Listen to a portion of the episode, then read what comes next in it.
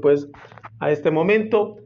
Dispongámonos pues a, comenzar con una oración. Hacemos un himno, eh, por lo regular que sea propio del día, este, y de ahí comenzamos la meditación de las lecturas. Lo hacemos en el nombre del Padre, del Hijo y del Espíritu Santo. Amén. Alabemos a nuestro Dios en la conversión del apóstol de los gentiles.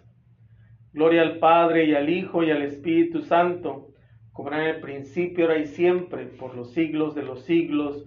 Amén. Aleluya. Con, con precisión de bélico soldado, galán sale y feroz Pablo atrevido, que si ahora en la cuenta no ha caído, caerá muy presto del primer estado.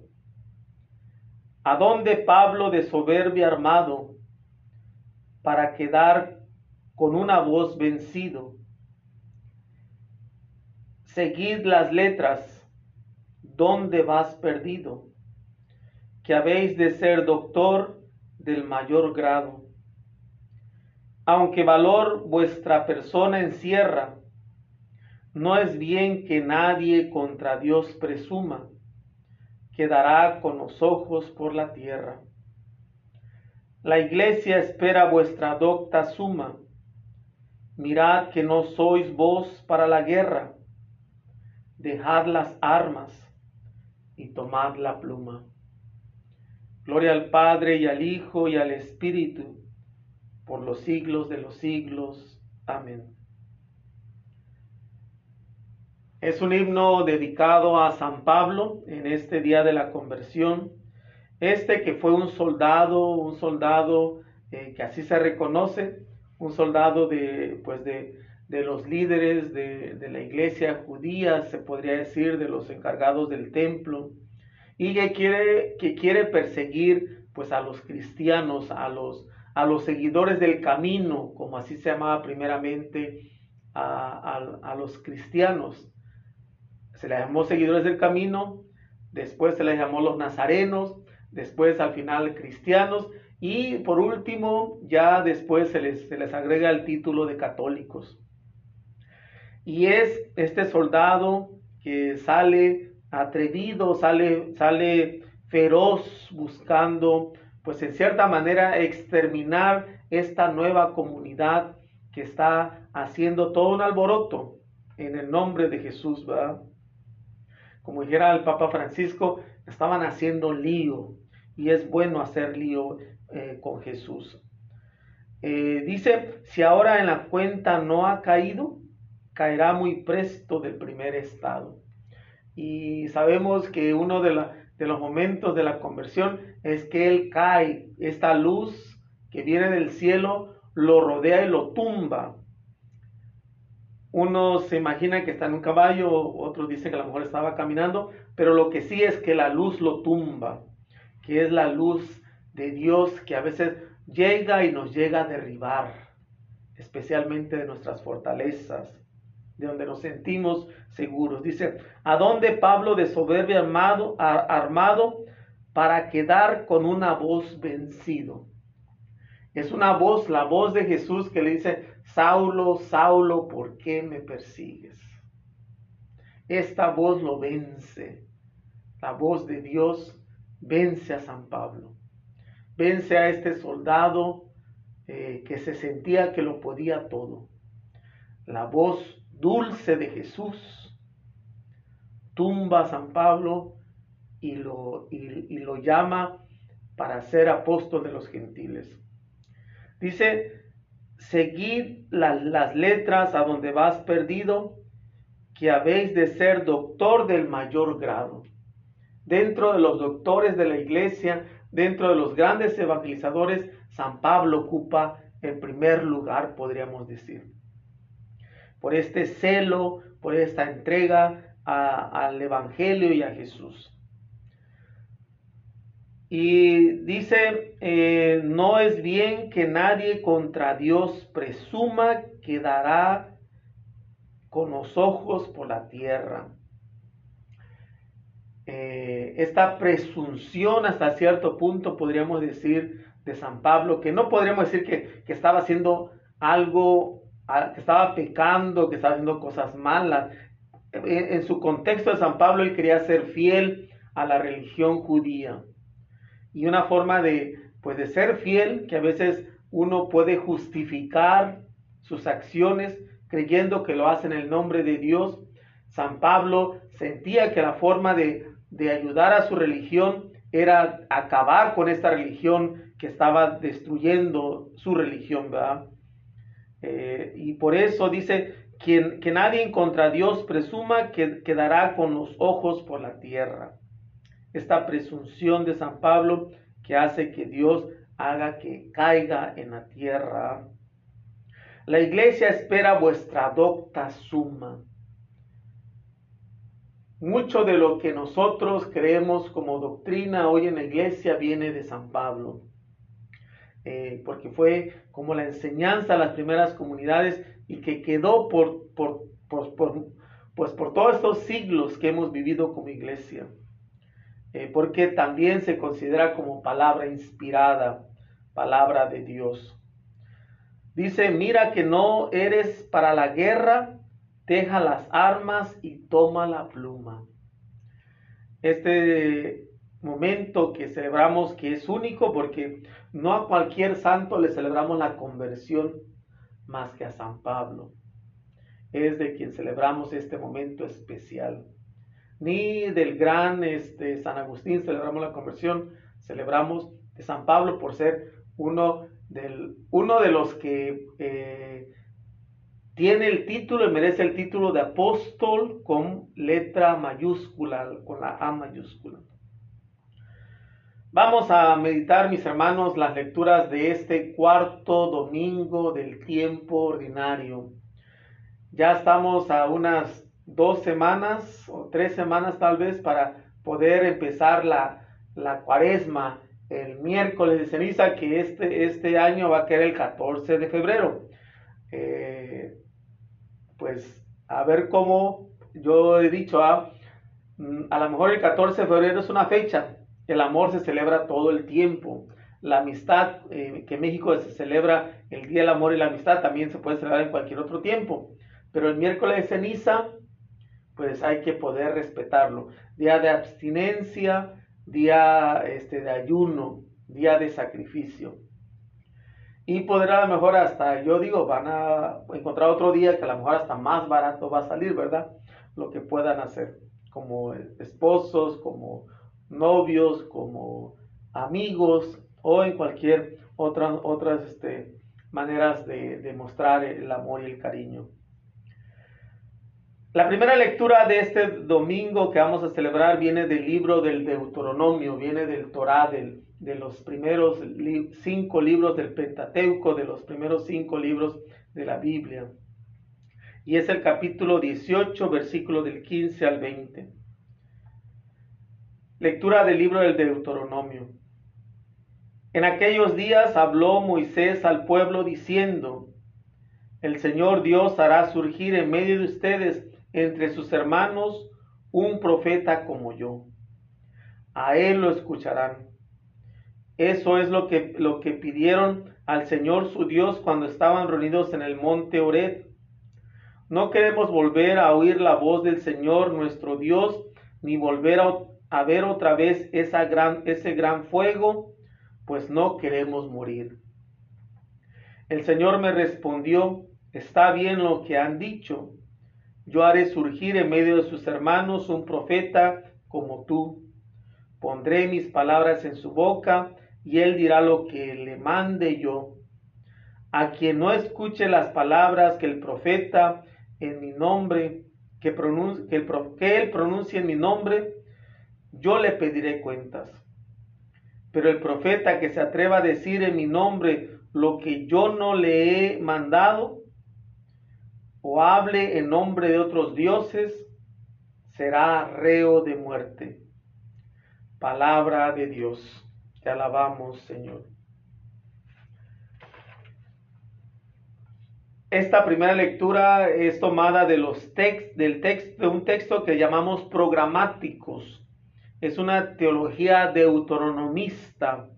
Estamos en el libro del Deuteronomio, eh, dentro de, este, de estos primeros cinco libros que representan el Torah para el pueblo hebreo. Este, y es una, hasta cierto punto podemos decir que este texto es una teología de inspiración profética, por la manera en la que, en la que presenta pues este momento. Eh, se podría decir que estamos hablando que fue en el, en el, en el año 621 antes de Cristo, cuando existía en el tiempo del rey Josías, cuando podríamos decir que fue escrito este libro del Deuteronomio, que tiempo después eh, los, los israelitas ocuparán estos libros para mantener una tradición eh, que pueda durar, que pueda ayudar a, a este pueblo en sus tradiciones religiosas. Es un texto que nos habla de la comunicación directa con Dios. Moisés habla con Dios como si fuera una persona que está ahí, como con un amigo. Y cómo se transmite la palabra. En él se presenta a Moisés como mediador. Moisés es el que habla en el nombre del pueblo a Dios y Dios le habla a él para que él comunique al pueblo. Es el mediador eh, Moisés entre el pueblo y Dios y Dios y el pueblo. En él se presenta pues este Moisés como un profeta, eh, pero en este texto escuchamos que se anuncia un profeta definitivo que llevará a plenitud esa comunicación con Dios. El profeta, el profeta, dice el libro de Deuteronomio, haré surgir en medio de ustedes, eh, entre sus hermanos, un profeta como yo, un profeta como Moisés. El profeta eh, no está definido y se presenta como verdadera alternativa al mismo Moisés. Para nosotros los cristianos de, de una forma muy particular lo aplicamos a Jesús. Es este profeta que dice el mismo Moisés en el Deuteronomio, a él lo escucharán si Moisés, que es lo más grande que existe para la religión hebrea o la religión judía, es lo más grande que existe como profeta, y, Moisés se pone hasta cierto punto en un, dice, alguien semejante a mí, a él lo escucharán. Ya a lo mejor es, ya no es solamente escuchar a Moisés, sino escuchar al profeta. Eh, y dice, Israel siempre suspiró por este profeta definitivo, escatológico, pero no supo verlo en el momento adecuado para nosotros en la persona de Jesús. El profeta, eh, su sintonía con Dios radica en saber escuchar sus palabras en lo profundo de su ser y de rastrear su importancia en la historia de la humanidad. Es verdad que que ha existido profetas verdaderos y profetas falsos, pero el pueblo ha sabido distinguir perfectamente entre los unos y los otros. Estos profetas que han existido, para nosotros el profeta va a ser Jesús. Pero siempre habrá más profetas, porque, y de hecho nosotros sabemos que en el bautismo hemos recibido ese llamado también de ser profetas. Pero, ¿quiénes seremos? ¿Los profetas verdaderos o los profetas falsos? Y también tenemos que saber distinguir entre los profetas, los que hablan en el nombre de Dios, para saber, eh, como dice también el libro del Deuteronomio, dice, este, por el profeta que se ah, dice a quien no escuche las palabras del profeta que, que, él pronuncie mi nombre, yo pediré cuentas. Dice, pero el profeta que, que, se atreva a decir en mi nombre lo que yo no le haya mandado o hable en nombre de otros dioses, será reo de muerte. A lo mejor es una cierta amenaza para los falsos profetas. El salmo que vamos a meditar es el Salmo 94 para este domingo. Y el estribillo dice, Señor, que no seamos sordos a tu voz. Vengan, lancemos vivas al Señor, aclamemos al Dios que nos salva. Acerquémonos a Él llenos de júbilo y démosle gracias. Vengan y puestos de rodillas, adoremos y bendigamos al Señor que nos hizo, que Él es nuestro Dios y nosotros su pueblo. Él es nuestro pastor y nosotros sus ovejas. Hagámosle caso al Señor que nos dice, no endurezcan su corazón como el día de la rebelión en el desierto, cuando sus padres dudaron de mí, aunque habían visto mis obras. Gloria al Padre y al Hijo y al Espíritu Santo, como era en el principio, ahora y siempre, por los siglos de los siglos. Amén. Señor, que no seamos sordos a tu voz. Es una eh, hermosa invitación del salmista de que no cerremos y que el Señor nos ayude a que no seamos sordos a su voz, que podamos tener abiertos los oídos, quitar toda la cerilla que a veces ya se ha acumulado y que ya no nos deja escuchar, quitar todos los obstáculos, todo a lo mejor los audífonos, los AirBuds, quitárnoslos para poder escuchar la voz de Dios. Que no seamos sordos a tu voz.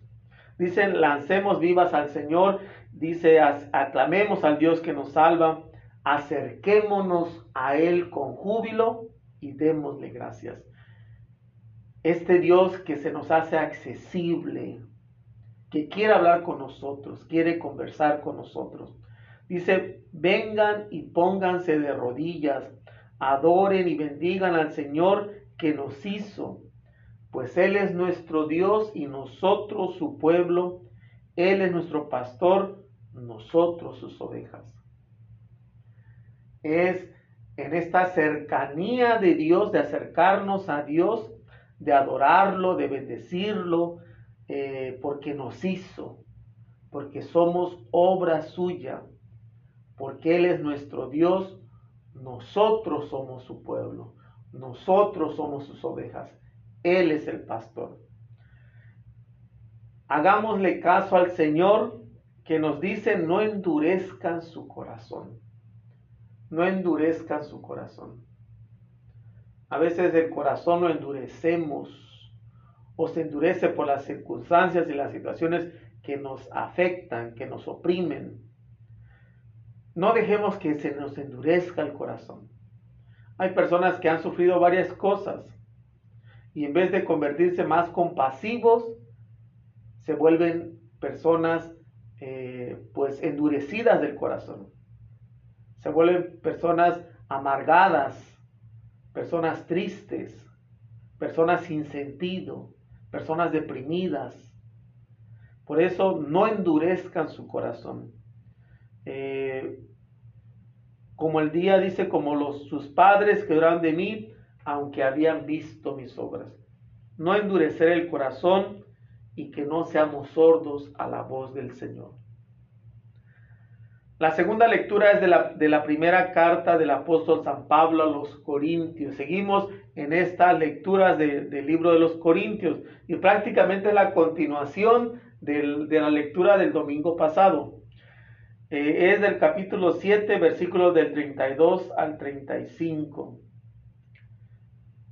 Dice San Pablo, hermanos y hermanas, yo quisiera que ustedes vivieran sin preocupaciones. El hombre soltero se preocupa de las cosas del Señor y, de cómo agradarle. En cambio, el hombre casado se preocupa de las cosas de esta vida y de cómo agradarle a su esposa. Y por eso tiene dividido el corazón. En la misma forma, la mujer que que ya no tiene marido y la soltera se preocupan de las cosas del Señor y se pueden dedicar a Él en cuerpo y alma. Por el contrario, la mujer casada se preocupa de las cosas de esta vida y de cómo agradarle a su esposo. Les digo todo esto para, para bien de ustedes. Se lo digo no para ponerles una trampa, sino para que puedan vivir constantemente y sin distracciones en presencia del Señor, tal como conviene. Palabra de Dios. Te alabamos, Señor.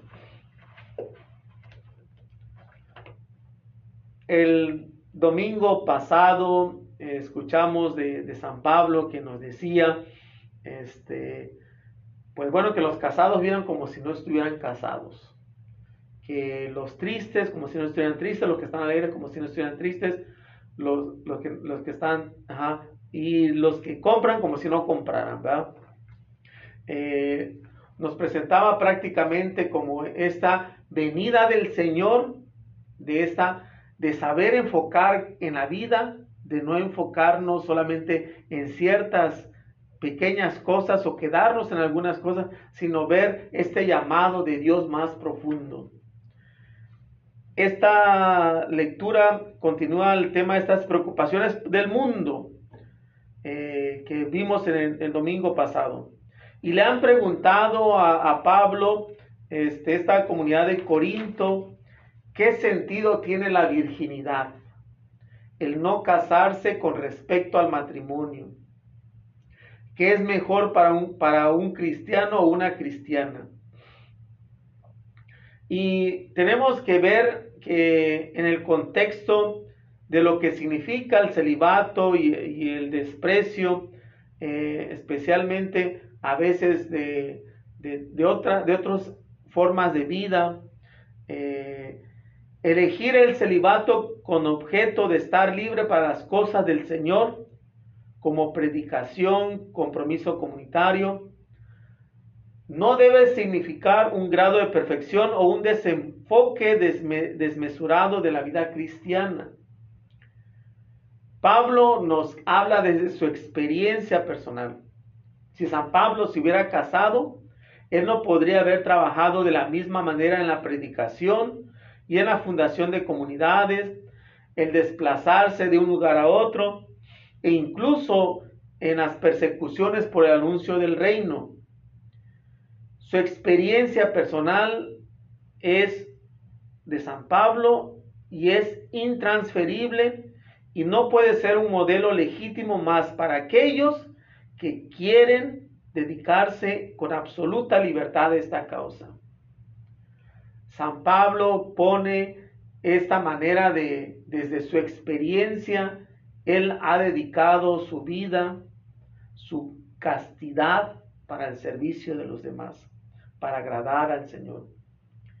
Y él lo pone como un llamado ciertamente a la santidad, pero no por eso también quiere despreciar al, matrimonio. A lo mejor en el contexto en el cual se ve que tampoco quiere él, eh, en cierta manera, rebajar el sentido del matrimonio. Porque los dos llamados a la vida célibe, a la vida casta y a la vida matrimonial son caminos de santidad. Eh, y hay miles, cientos de personas que todavía siguen consagrando su castidad, su virginidad y su celibato por el servicio del reino. Dedicarse al Señor y al reino en la vida familiar también es posible y necesario. Dedicarse al Señor y al reino en la vida familiar es posible y es necesario. Eh, ciertamente algunos dedican, se entregan de manera absoluta en cuerpo y alma al servicio del reino, pero también es posible a través de la vida familiar. San Pablo eh, considera pues este, esta, eh, la vida célibe este, de una manera especial porque la vivió. ¿ah? Eh, pero también no, no podemos decir que él considera esta vida célibe como más perfecta que la vida matrimonial. Eh, los cristianos, en este caso los que no elijan casarse, como los consagrados, como los sacerdotes, y algunos laicos, laicos que deciden no casarse, que lo hagan con la intención de dedicar su tiempo y su esfuerzo a causa del Evangelio, ya que las personas casadas han de atender las necesidades de la familia, sus preocupaciones por lo necesario para una familia son más fuertes. La vida matrimonial, la vida, perdón, la vida no matrimonial deja más libertad para las obligaciones religiosas. Es este llamado, y yo creo que a veces eh, eh, parece hasta algo que debemos entender. Los, a veces hay situaciones que pareciera que los consagrados quieren vivir como si no estuvieran consagrados y los casados y los que viven en familia quieren vivir como consagrados porque dedican más tiempo a esto que a sus propias familias. Y hay consagrados, tristemente, lamentablemente consagradas, que a veces dedican más tiempo a las cosas del mundo que a las cosas de Dios. Y San Pablo quiere ser hasta cierto punto eh, claro que si se vive la, consagración de la virginidad y de la castidad y del celibato, que se haga con la intención de dedicar su tiempo, su esfuerzo a la causa del Evangelio. Porque la familia tiene que preocuparse por lo necesario de la familia. La familia tiene que velar como prioridad de su vocación las familias. La vida matrimonial eh, tiene cierta libertad hasta cierto punto eh, para las obligaciones religiosas. Nosotros los consagrados no, nuestra vida está para eso consagrada, para estas obligaciones religiosas. Al final, mis hermanos y hermanas, todos los cristianos, casados o no, estamos llamados a dedicar nuestra vida a la causa del reino. Estamos llamados a dedicar nuestra vida a la causa del reino. Esta es el llamado, la invitación importante que San Pablo quiere especialmente dejarnos en este, eh, en este mensaje del día de hoy. Para vivir sin preocupaciones. Para los que decidan este, eh, ser solteros, eh, consagrados, mujeres viudas, mujeres que no se casaron, eh, que quieran dedicar su vida al Señor, será un corazón completo para Dios. en el matrimonio, pues es hasta cierto punto un corazón dividido, aunque la prioridad tiene que ser pues el Señor, Dios, eh, pero también están las obligaciones propias de la familia, y, del matrimonio. Vamos a pasar al plato fuerte que es el Evangelio. Eh, estamos en el ciclo B, en el tiempo de San Marcos, y es el Evangelio de San Marcos capítulo 1, versículo del 21 al 28.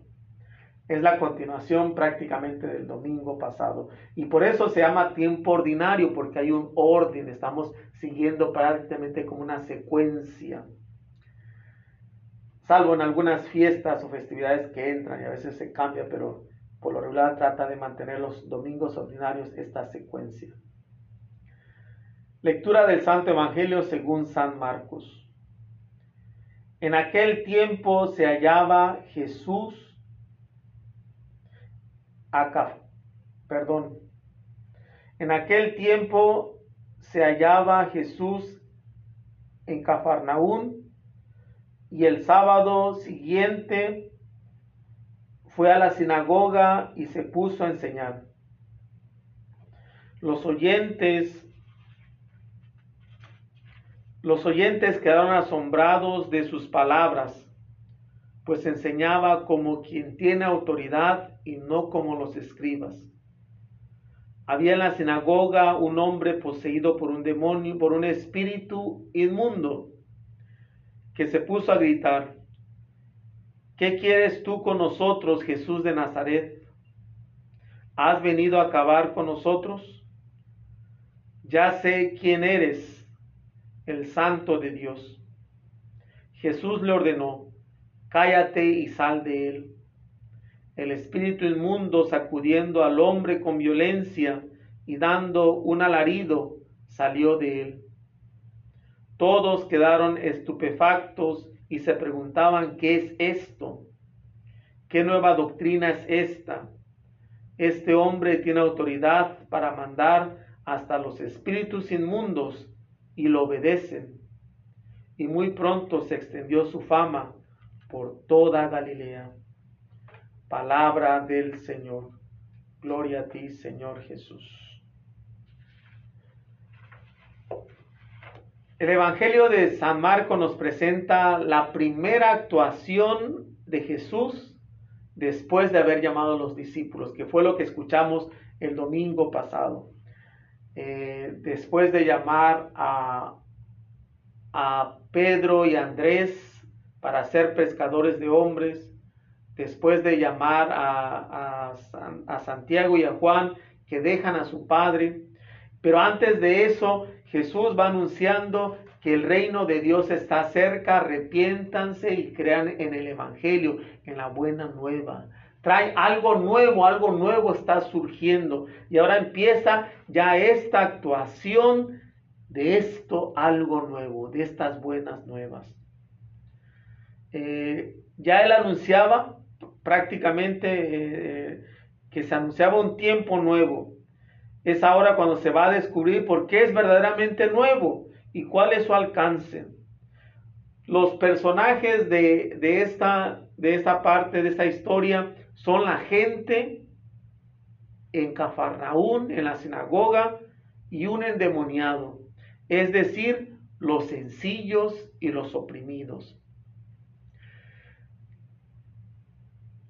La vida la vida activa de Jesús, de la proclamación del reino, de la proclamación del Evangelio, su vida pública comienza en el día sábado, el día santo de Dios. Y viene y él es invitado a comentar las escrituras. Y según el relato dice que su enseñanza provoca admiración con toda la seguridad por lo que dice la gente reconoce la autoridad. Es, hay algo nuevo que ni los escribas ni los maestros de la ley pueden hablar de la manera que Jesús habla con autoridad. Lo nuevo está empezando a funcionar, está empezando, el reino de Dios empieza a hacerse presente. Jesús, hasta donde se sabe, no, él no, no, no fue formado por ningún rabino. Eh, pareciera que todo lo saca desde su experiencia interior con Dios. Esta autoridad eh, de la fuerza profética que nos habla el libro del Deuteronomio, eh, podríamos decir que es lo que Dios está dando al profeta, al nuevo profeta, al gran profeta que es Jesús de Nazaret. Y la gente se hace testigo de algo nuevo e inaudito. Sucede que en la sinagoga hay un exorcismo. Una de las primeras cosas que hace Jesús es la predicación de la palabra y la predicación de la palabra tiene poder y tiene autoridad. Y más porque es la palabra misma que, llamamos, que se llama Jesús es quien está usando la palabra. Y de ahí sucede el primer exorcismo eh, que nos relata San Marcos. Este, este exorcismo que llega, que está en la sinagoga. Y a veces nos podemos, podemos pensar que por qué en un lugar sagrado como es eh, la sinagoga, a veces podemos decir por qué en un lugar, a veces como la iglesia, puede estar la presencia del demonio, la presencia del enemigo de nuestras almas. Pues está en todos los lugares, eh, buscando la manera de poder disuadir, de poder oprimir, de poder destruir lo que Dios ha hecho. Eh, en las iglesias podemos decir que sucede y nos damos cuenta de, la presencia a veces del enemigo. Eh, y no, no quiero decir que, que, sea más fuerte la presencia de él que Dios, porque Dios es mucho más su presencia que la, de, la del enemigo. Pero ahí, como podemos ver, ahí también puede estar la presencia. Eh, y a veces busca, especialmente, yo a veces digo, busca especialmente a la gente de la iglesia alejarla de Dios. Busca en la iglesia el enemigo de nuestras almas, eh, alejarnos de este Dios. Y qué mejor que en la iglesia, ¿va? Y a veces por eso hay divisiones, a veces hay malos entendidos, hay ciertas situaciones que a veces uno dice, bueno, ¿por qué tantas situaciones dentro de la iglesia? A lo mejor ahí puede estar la respuesta. La gente intuye eh, cómo hay un verdadero creador de buenas nuevas, de buenas noticias eh, en este Jesús de Nazaret. El texto no nos dice de lo, lo que Jesús hablaba, porque el objetivo en este caso es poner de manifiesto la fuerza liberadora y salvadora de su palabra en aquel personaje misterioso que se siente provocado por la explicación que Jesús hace de la, de la, escritura. Eh, este, eh, este personaje, este hombre con un espíritu, nos dice el Evangelio, eh, un espíritu inmundo, un espíritu impuro, que podríamos decir hasta cierto punto eh, una posesión, eh, podríamos decir a lo mejor una enfermedad, porque pues en esos tiempos no, no existía la psicología como tal, ¿verdad? estaba pasando por algo este hombre. y por eso este, Jesús quiere romper barreras y poner de manifiesto también la falsedad de una teología que atribuye a Dios lo que, lo que es de los hombres, en de sus mentalidades cerradas y aniquiladoras en el pasado, de un, Dios sin corazón. Es en la sinagoga, en, el, en el lugar del encuentro de, de la religión judía, donde Jesús también quiere poner de manifiesto algo nuevo, algo diferente. Este relato en tan particular se enfrentan dos mundos, el del enfermo y endemoniado con su doctrina y su mundo roto en mil pedazos y el de Jesús, el profeta, de, que de parte de Dios anuncia un tiempo nuevo.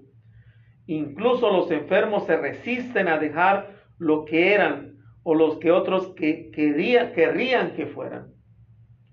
Nos presenta pues a este endemoniado o a este eh, poseído por un espíritu inmundo, nos dice el, el Evangelio. ¿Qué quieres tú de nosotros? Habla en plural. ¿Y cuántas veces el pecado no nos divide? El pecado a veces hace que podamos vivir doble vidas. Nos hace a veces a mostrarnos de una forma aquí, de otra manera allá, de otra manera en el otro lado, y a veces pareciera que andamos con diferentes rostros.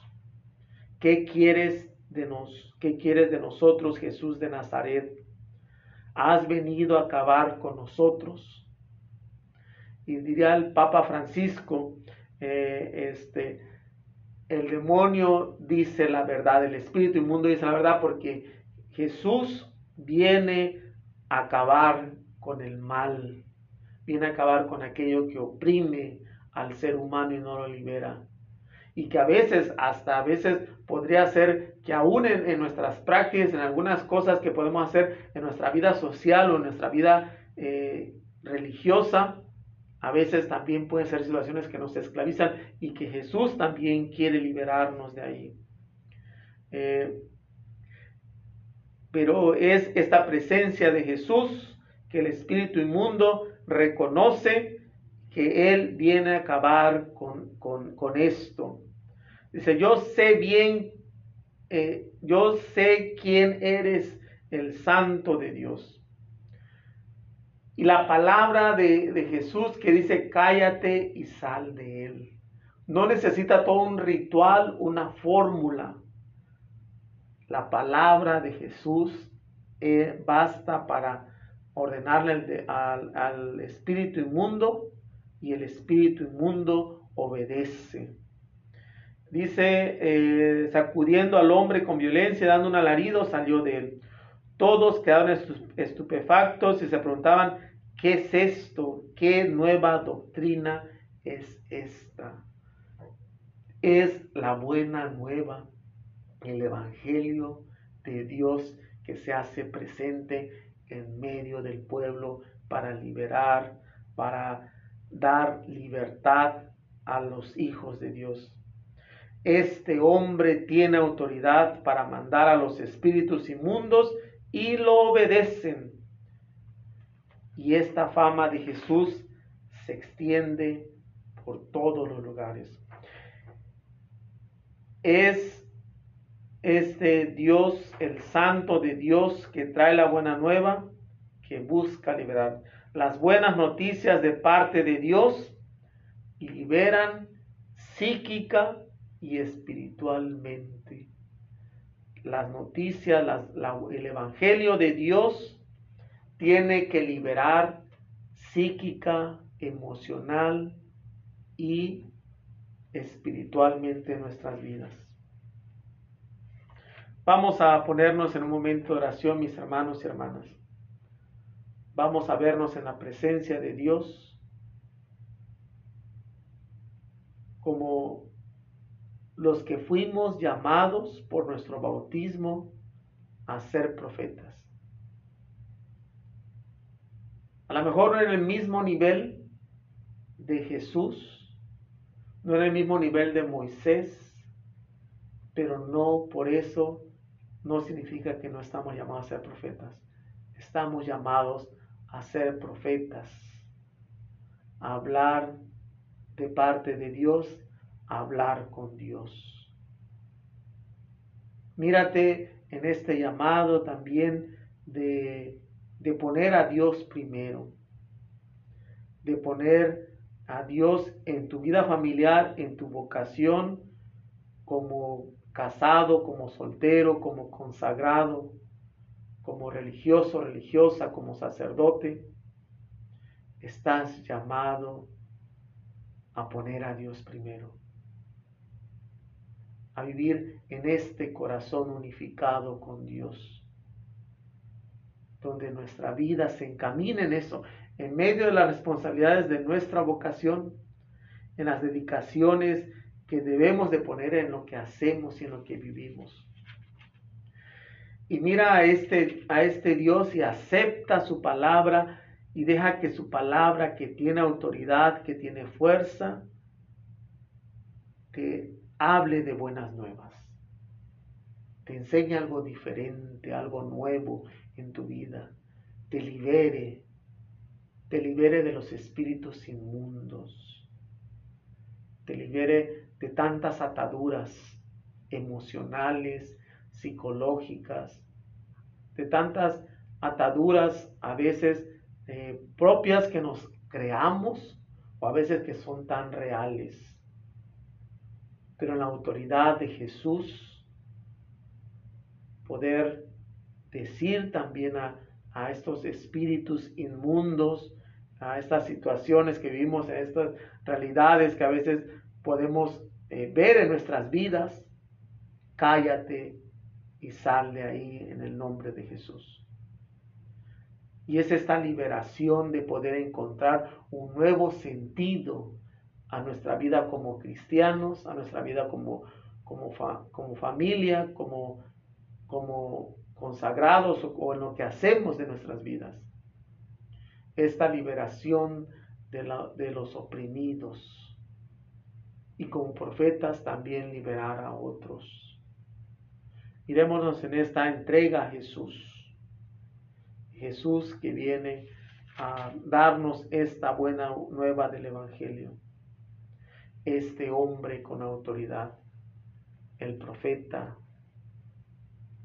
en toda la extensión, el Dios, el Santo de Dios.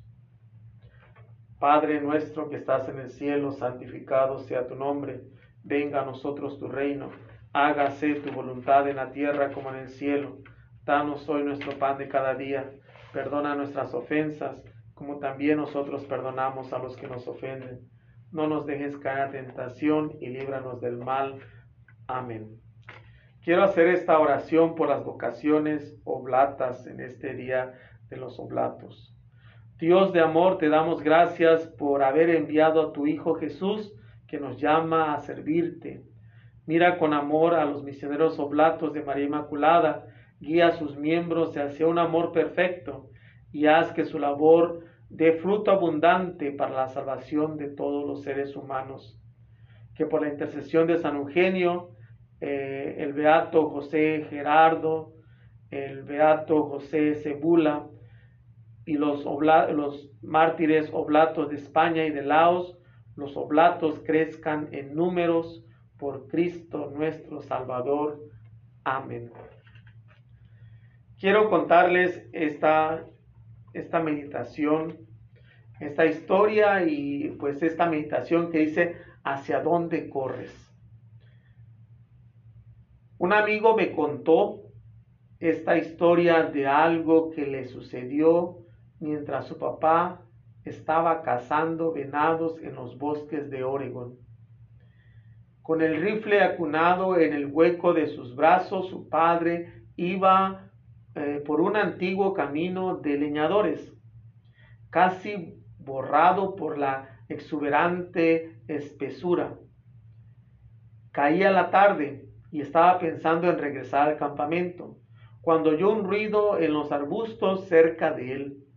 Antes de que tuviera oportunidad de levantar el rifle, un bultito castaño y blanco corrió hacia él a toda velocidad. Mi amigo se reía mientras me contaba la historia. Todo sucedió tan rápido que papá apenas tuvo tiempo de pensar. Miró hacia abajo y ahí estaba un conejito castaño en, extremo agotamiento, acurrucado contra sus piernas entre las botas. La cosita temblaba como una hoja, pero allí estaba sin moverse. Esto era sumamente raro. Los conejos silvestres tienen miedo de la gente y ni siquiera es fácil llegar a ver alguno. Mucho menos uno que venga y se siente entre, entre, entre tus pies. Mientras papá trataba de, de encontrarle una explicación a aquello, otro actor entró en la escena. Más abajo en el camino, una comadreja saltó al camino. Cuando vio a mi padre y a la que consideraba su presa, sentada a sus pies, el predador quedó congelado, el hocico jadeante y sus ojos con un brillo rojo. El conejito exhausto por la persecución estaba a solo segundos de la muerte. Papá era su última esperanza de refugio, olvidando su natural recelo y miedo el animalito instintamente se había pegado a él buscando protección de los afilados dientes de su impacable enemigo.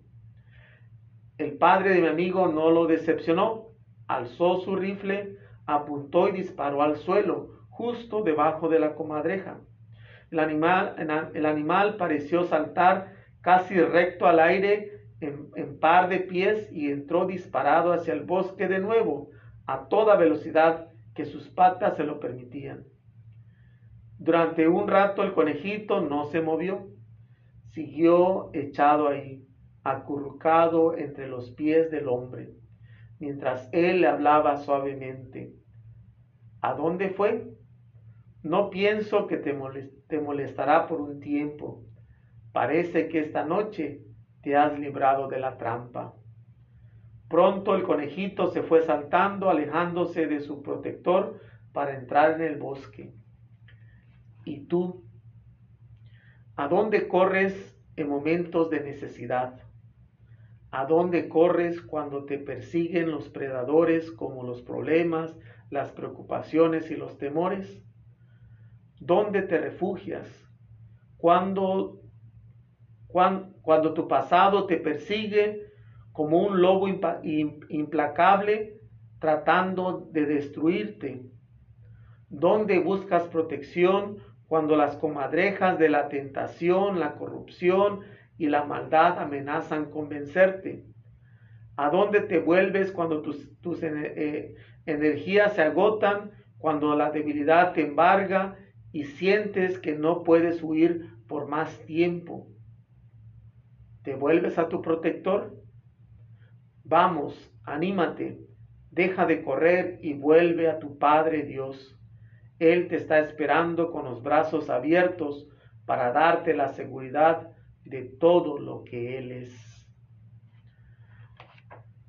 Es una hermosa historia que nos recuerda pues, eh, pues este, esta búsqueda de la protección, este conejito que llega y se pone en medio de las botas de los pies de este cazador y se queda inmóvil ahí, cansado y agotado. Esta persona que se sorprende porque los animales, especialmente los conejitos, son briosos, ¿va? Si ven algo, corren, eh, especialmente un ser humano, si son silvestres los animales. Pero se queda ahí, ya después se ve que era una comadreja que lo estaba siguiendo y quería comérselo. Así que pues este hombre pues que dispara, no a la comadreja, pero para que se vaya y corra. Y bueno, le dice al conejito, pues mira, te libraste, por esta noche te, te salvaste la vida. Y el conejito después se va. Y dice este pensamiento, ¿a quién recurrimos nosotros cuando nos persiguen nuestros enemigos? Cuando nuestros enemigos o el enemigo de nuestra alma quiere también eh, apresarnos, quiere destruirnos. Cuando los problemas, las situaciones, las preocupaciones, las necesidades, pongámosle el nombre que sea, a veces vienen también siguiéndonos estas comadrejas, estas situaciones de vida que nos van destruyendo. ¿A quién recurrimos? ¿A quién nos protegemos? ¿A quién vamos? Vayamos al que tiene la autoridad sobre los espíritus inmundos, aquel que tiene la fuerza de la palabra, la palabra con autoridad, aquel que puede darle sentido a nuestras vidas. Vayamos a refugiarnos en Dios, en el Dios que nos da esperanza, que nos da vida y nos da vida en abundancia. El Señor esté con ustedes. Y la bendición de Dios Todopoderoso, Padre, Hijo y Espíritu Santo, descienda sobre ustedes y permanezca para siempre. Amén. Pues esto fue Vitaminas para el Alma, mis hermanos y hermanas.